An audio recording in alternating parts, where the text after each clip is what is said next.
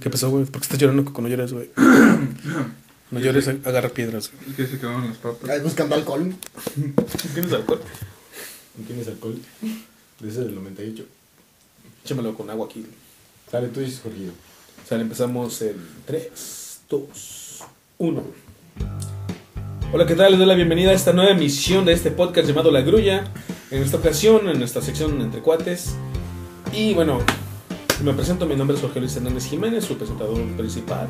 Y doy el pie para que nos digan su nombre y algunas palabras que nos definan aquí a mis compañeros. Empezamos con...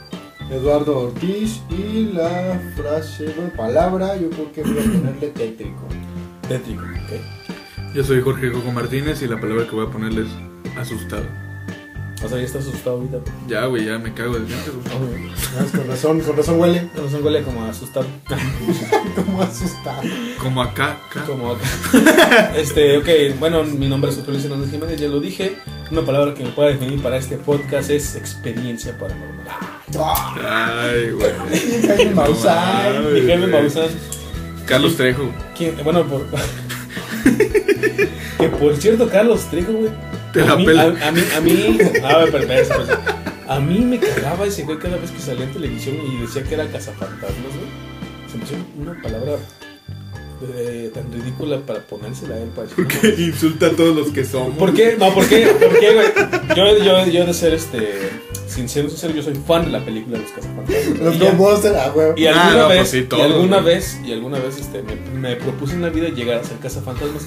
Claro que, pues, obviamente, como niño uno no tiene la idea de lo que está hablando, ¿no? Pero es más como pegajoso. Pero no, pero no, pero nunca imaginé ni me idealicé con una tremenda estupidez como lo que hacía Carlos Trejo que inventaba sus propios fantasmas. Que inclusive muchos de sus videos se veían tremendamente mediocres, montados, mal, mal editados. No, una cosa horrible. Y a mí me cagó ese güey porque me ganó lo de lo de lo de, casi- lo de nombrarse casa fantasmas, güey. O sea, Te ganó la idea estos por unos momentos yo 10 tendría años. que ser- sí, me ganó la idea por unos 10 años. No, en la cuestión de los de, los de sí, güey. Pero de cañitas y no sé qué, también me cagaba su pinche libro. Nunca lo leí, pero yo sé que era una mierda de libro. No, sí lo leí, güey, lo peor. ¿Te gustó? No, no, la verdad era bastante malo. Y tienes un póster de Alberto Tienes tu póster, güey. Tienes tu póster de Carlos Trejo. Tu póster. Tengo Ah, un no. poster de él. Ok, bueno, el tema que nos contiene el día de hoy es o son las, las situaciones paranormales que hemos vivido dentro de nuestras pequeñas existencias. Y no sé quién quiere empezar este, aquí a hablar después de este pequeño. Bueno, yo, yo quiero ver, hacer un paréntesis Ah, muy, muy serio y respetuoso. Ajá. Este, yo de verdad quiero mandar un saludo a toda la familia de, de- del perro aguayo, del hijo del perro aguayo. Ah, sí. Este. Por esta noticia, ¿no? Que, que acontece en este momento donde nos enteramos que pues, el perro aguayo falleció hoy en la, en la madrugada. Haciendo sus labores. Exactamente haciendo sus labores, ¿no? Por ahí mucha gente dice que la, la- la lucha es falsa y pues ya vimos que no. ¿no? ¿Dónde está la falsedad? Exactamente. Ahora, yo creo que aquí tal vez sí le hubiera gustado morir, ¿no?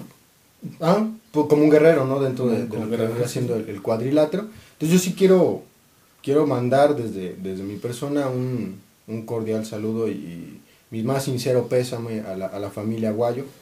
Y sé que hablo por los tres en, en el hecho de decir que el grupo de la grulla, el equipo de la grulla, de producción de la grulla, está con ellos, ¿no?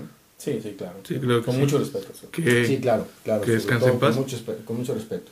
Muchas bendiciones para su familia. Bendiciones y mucha luz para la familia Aguayo. Ok, regresando a- al tema para no, no ponernos así, este, Triste. tristezones, ¿no? Déjenme ver si está grabando. ah, sí, está grabando, ok. Bien, bien, bien, muy bien.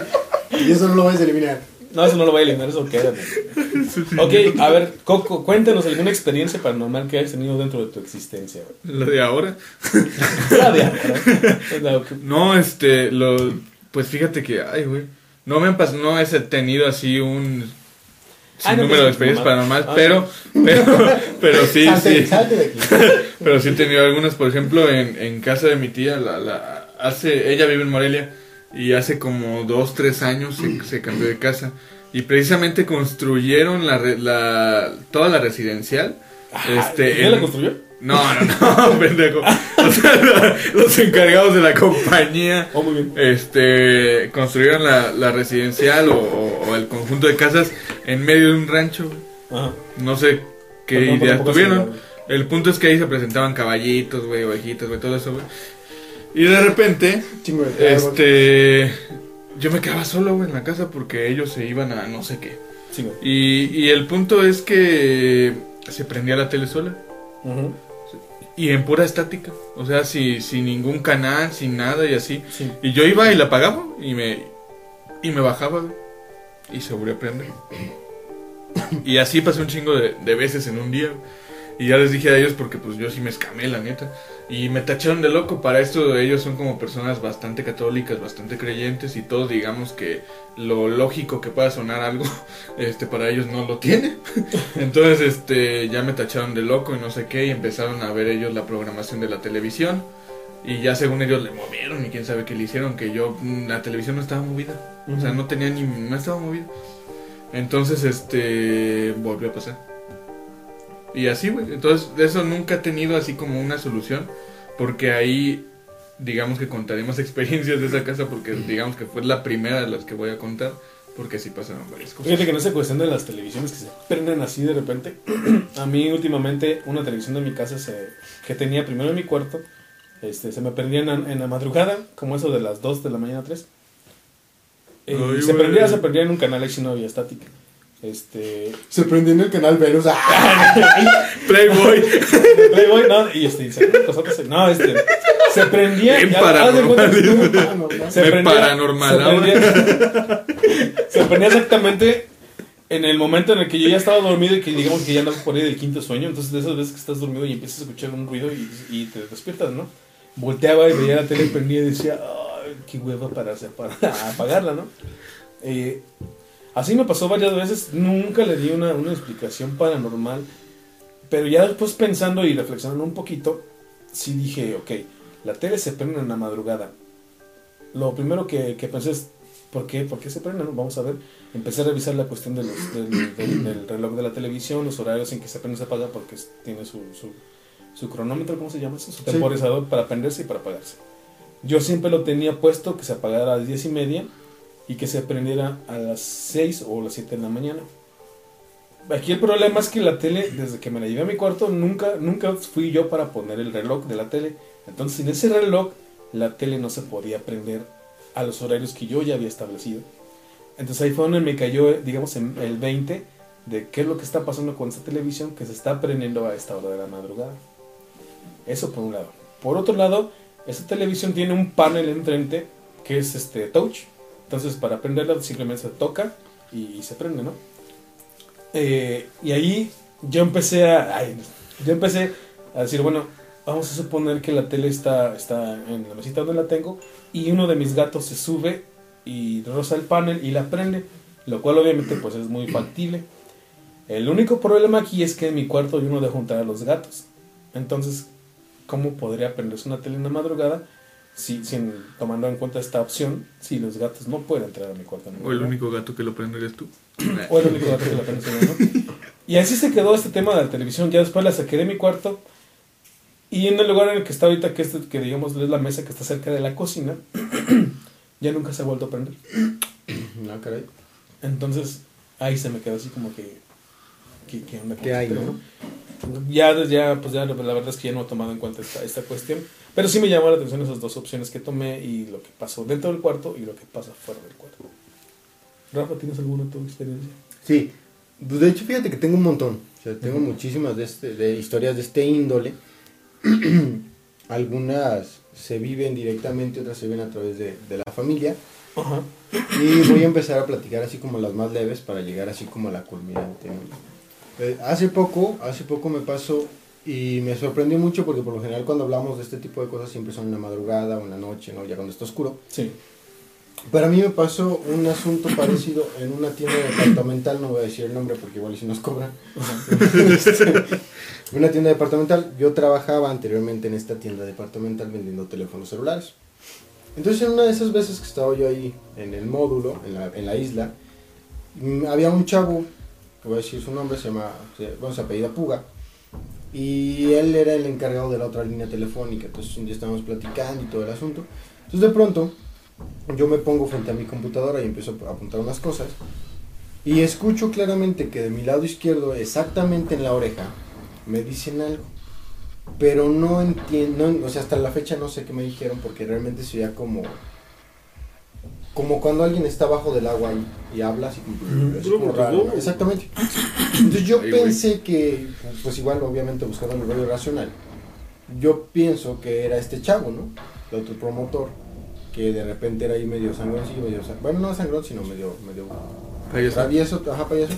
Entonces volteo, y cuando volteo yo en el acto reflejo para verlo, resulta que no había nadie. No había absolutamente nadie al lado mío. Volteo yo a buscar al chavo y el chavo estaba aproximadamente unos 5 o 6 metros de donde yo estaba platicando con otro, con otro personaje. Pues cuando caigo en el asunto de que me habían hablado en la oreja, que no había nadie alrededor y que realmente estaba en una hora que no es aparentemente la adecuada para pasar eso, la piel se me pone de gallina. Y sin darme cuenta me salgo de la isla y me pongo atrás del chavo, así como de, no, pues, ¿qué pasó? Y, pues, no sé, simplemente fue como un asunto muy raro.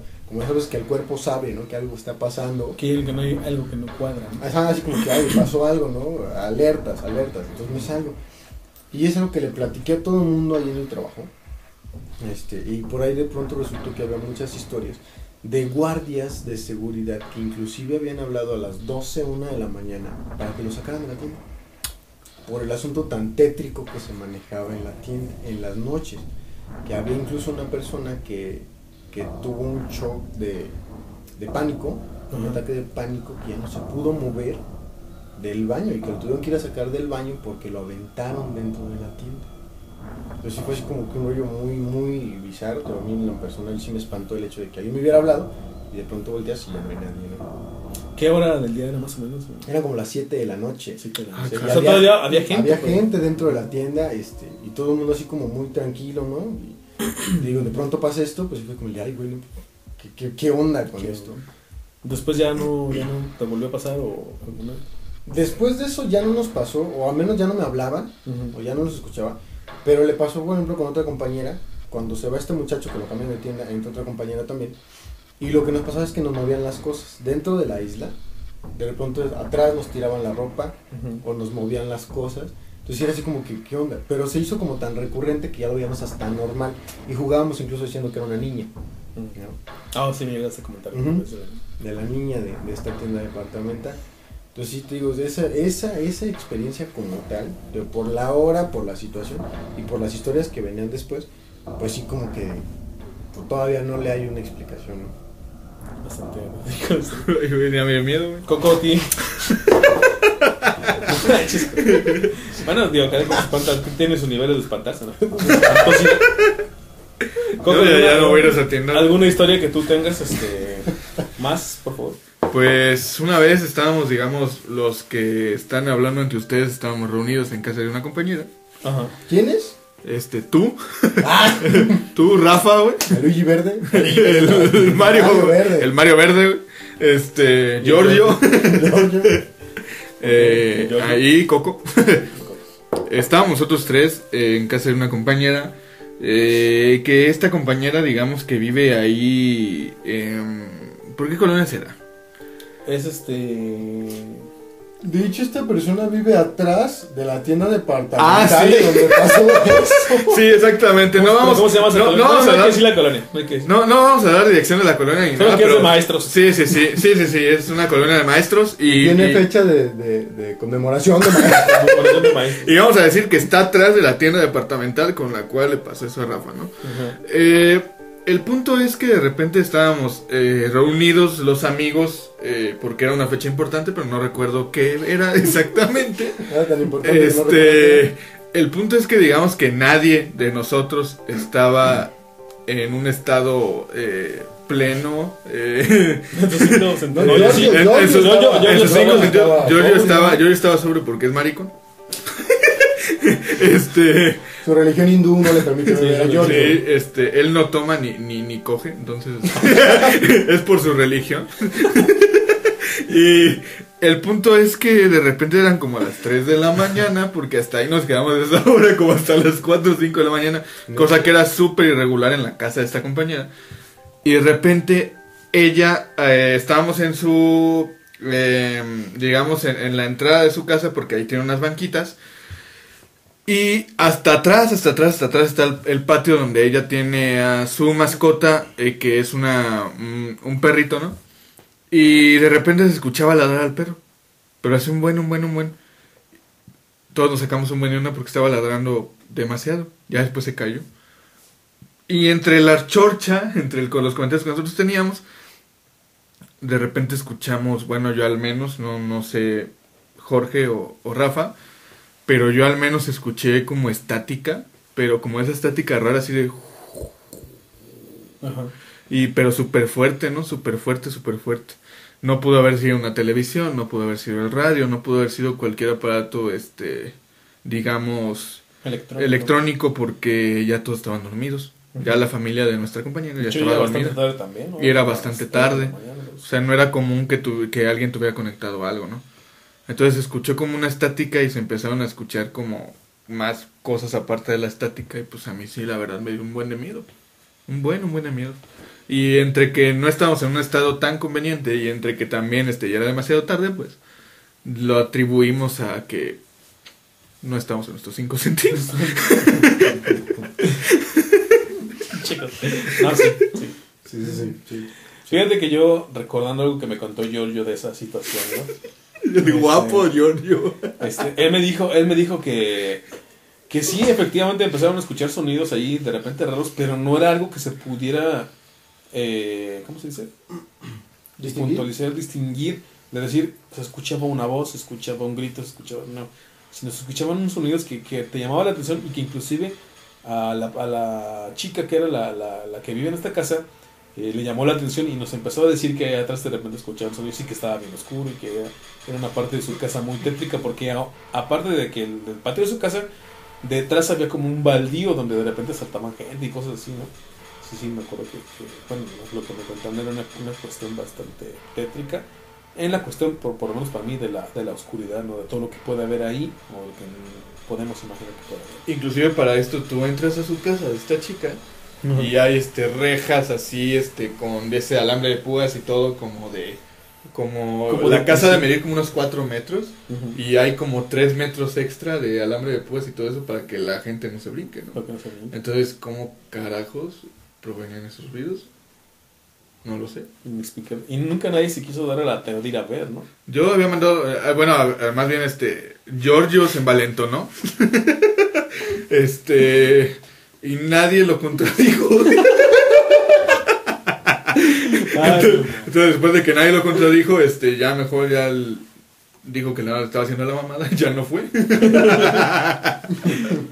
ok, bueno, es una historia interesante. bueno, yo, yo voy a contar una, una historia este, que no me pasó a mí, pero que fue una experiencia de, de mi papá.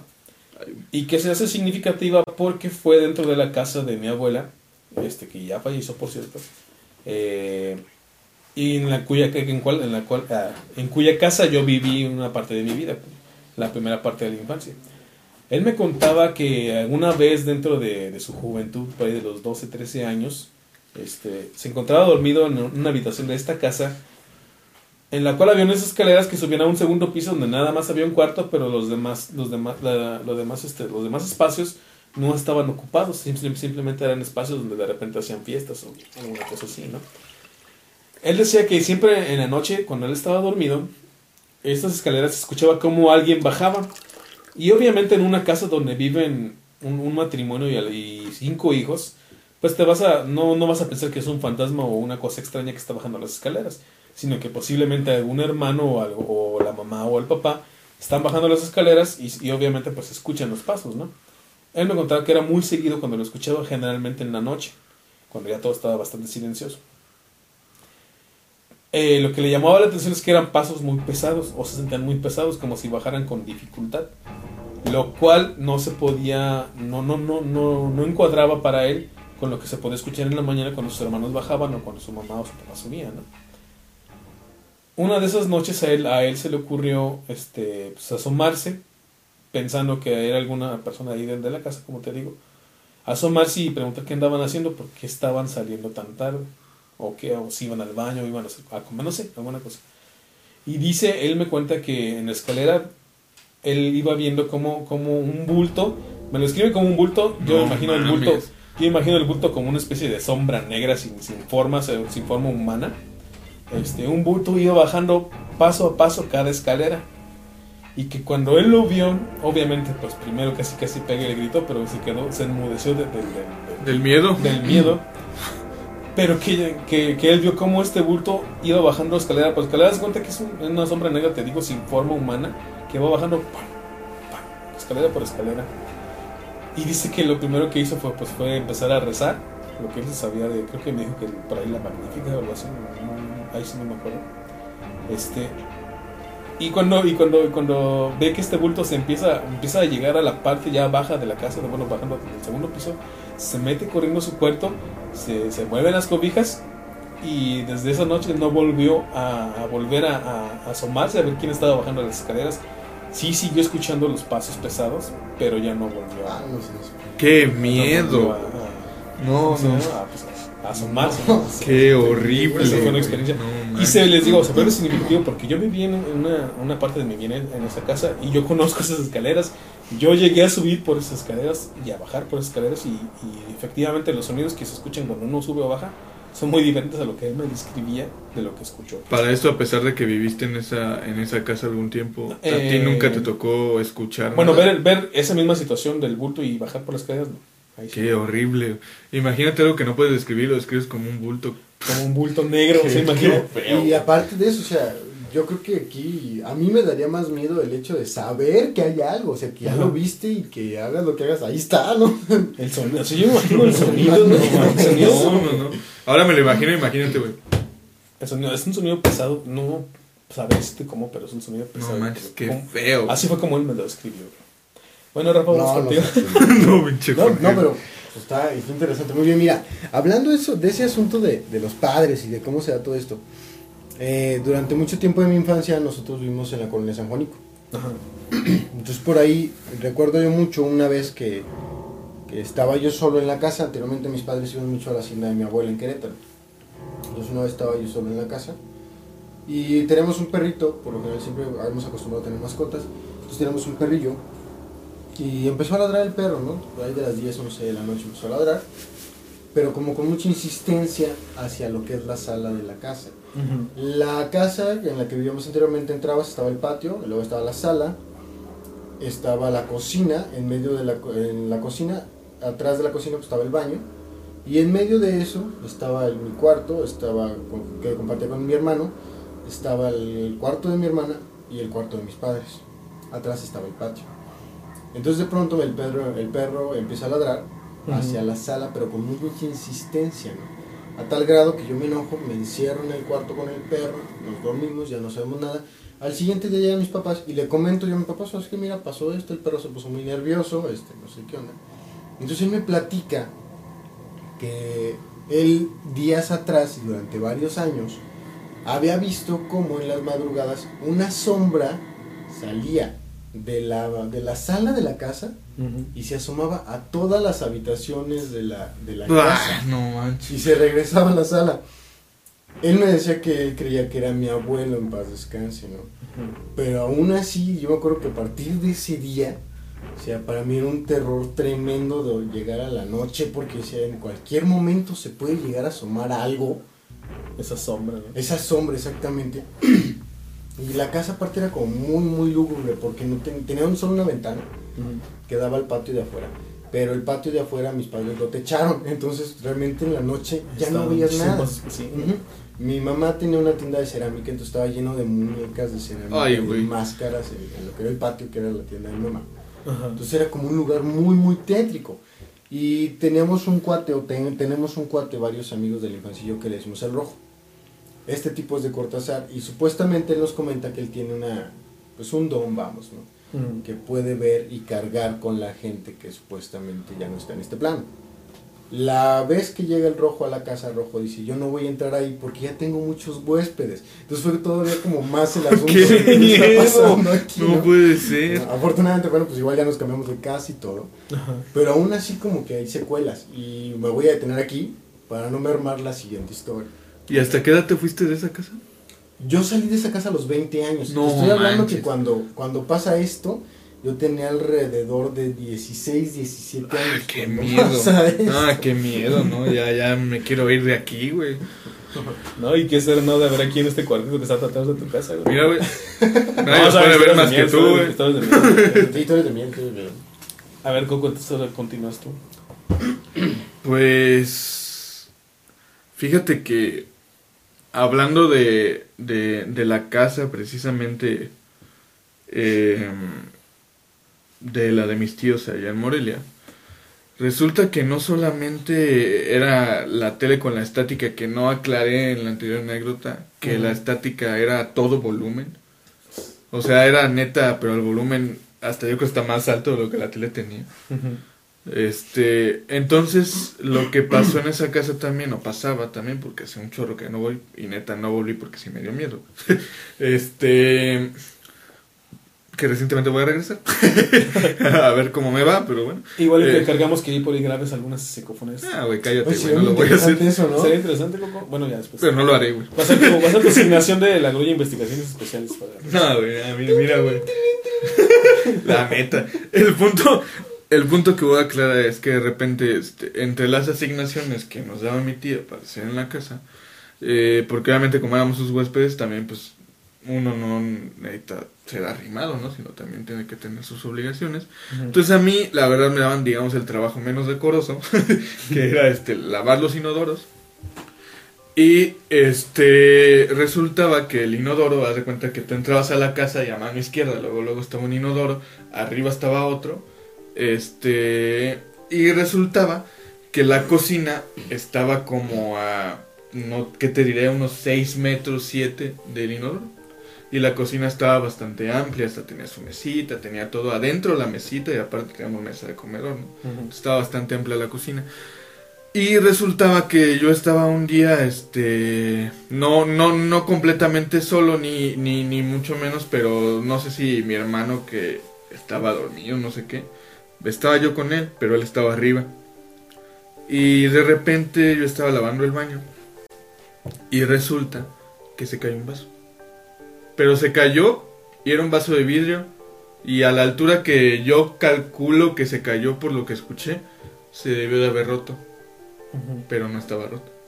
Entonces fui a recogerlo, inclusive abrí yo este uno, ¿cómo se dice? La, la gaveta, este para para ponerlo ahí. Yo dije, pues no va a ser el diablo de los que se vayan a caer. Dije, se, se vayan a se vayan a caer los que ya están lavados. Entonces dije, "No, pues y ya, ese mismo vaso este lo puse en la gaveta y me fui otra vez a lavar el baño. Para esto yo era de las personas que le pedía chance a mi tía de yo poner discos y yo poner todo, entonces los ponía un volumen amplio.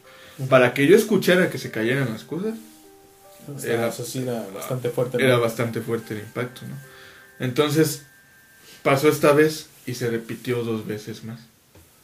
Entonces yo dije, changos, o sea, ¿qué carajos pasa aquí, no? Y me puso súper nervioso esa situación.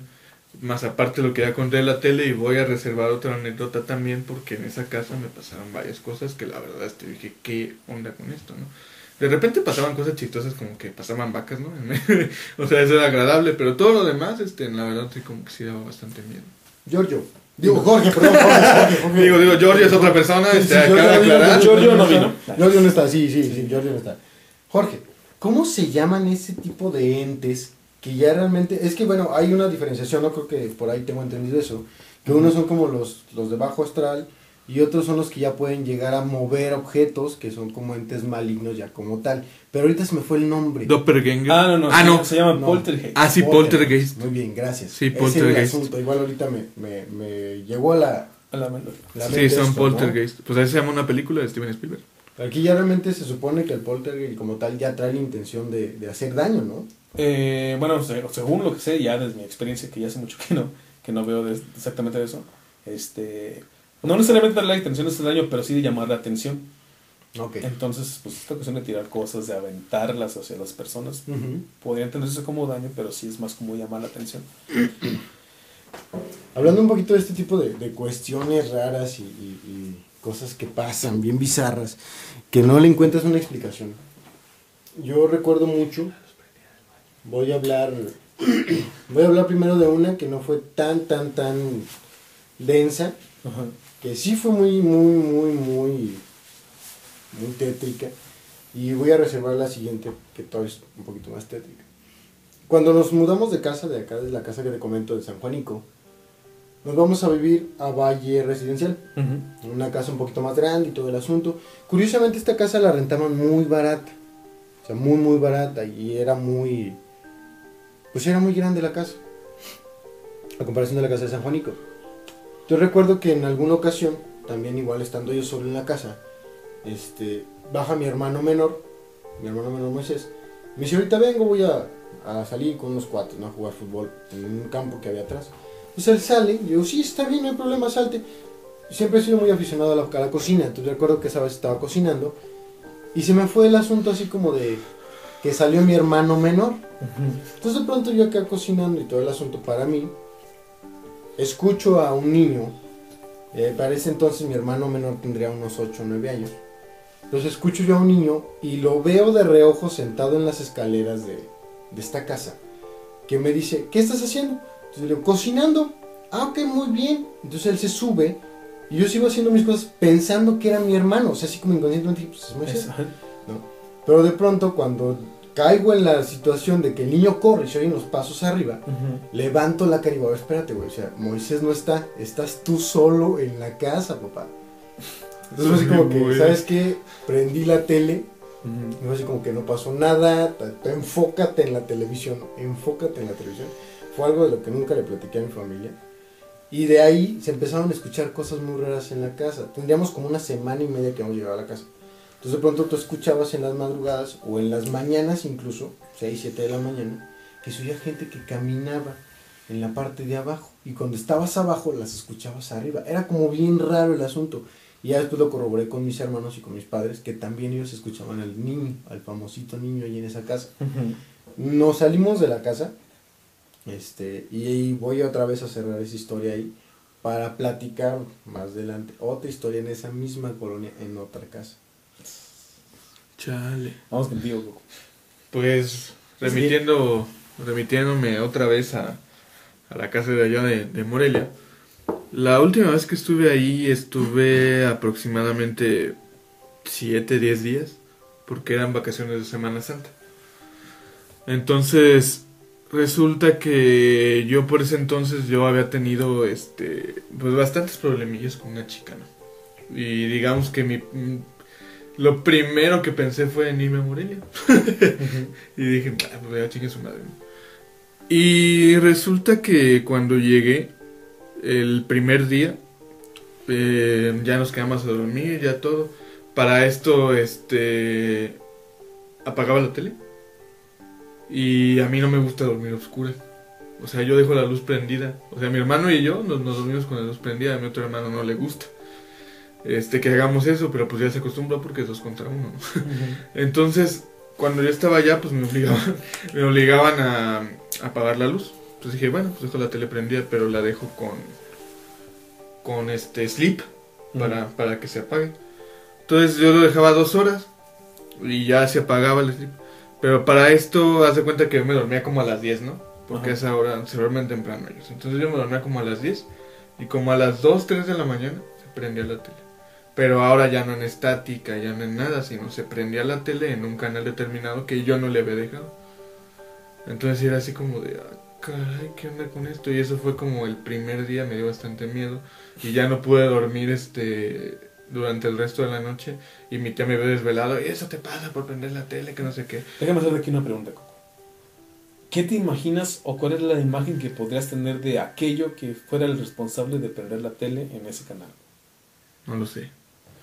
No, la verdad no sé. Ah, así por, por el canal y por lo que y por lo que era ni la hora, probablemente una señora. Ay, güey. Una señora, no una señora. No, no, no, no, sería como más... Fíjate que me daría más miedo ver una señora que un niño, Mm, la verdad.